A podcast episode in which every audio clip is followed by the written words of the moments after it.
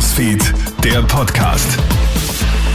Hi, da ist Julie Frei. Ich freue mich sehr, dass du beim Kronehit Newsfeed Podcast reinhörst. Ich habe dein kurzes Update für deinen Montagnachmittag.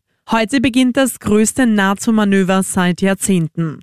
Steadfast Defender heißt die Militärübung, an der in den nächsten vier Monaten rund 90.000 Soldaten teilnehmen werden.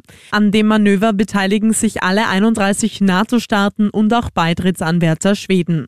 Man will simulieren, was zu tun wäre, wenn Russland tatsächlich ein NATO-Mitgliedsland angreifen würde.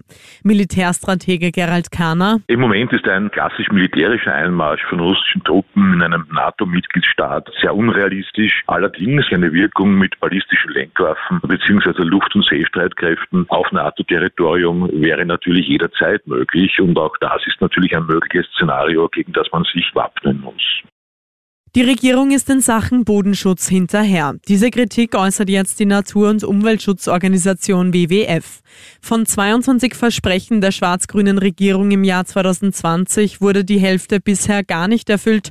Fortschritte gibt es in neun Projekten, nur bei zweien sind die Ziele wirklich erreicht worden. Simon Porris, Bodenschutzsprecher vom WWF. Der Bodenverbrauch gefährdet nicht nur unsere Ernährungssicherheit, sondern heizt auch die Klimakrise immer weiter an weil wir die intakten Böden brauchen, um zum Beispiel CO2 zu speichern oder auch in den Städten merken wir das ganz besonders. Dort, wo sehr viel versiegelt ist, dort wird es auch immer heißer und das hat auch für unsere Gesundheit als Menschen sehr große Auswirkungen. Und natürlich verlieren durch den Flächenfraß die Pflanzen- und Tierarten ihre Lebensräume.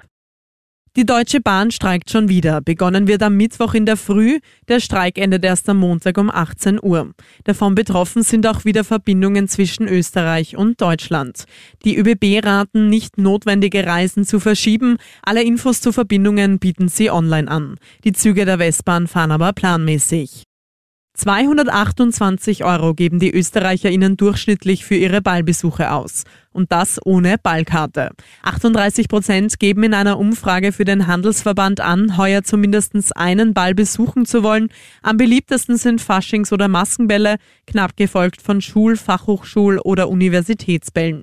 Ebenfalls sehr beliebt sind Bauernbälle sowie Bälle von Organisationen wie Feuerwehr, Polizei oder Bundesheer. Das war's soweit mit deinem kurzen Update für Montagnachmittag. Ich wünsche dir noch eine schöne Woche. Bis dann. Krone Hits, Newsfeed, der Podcast.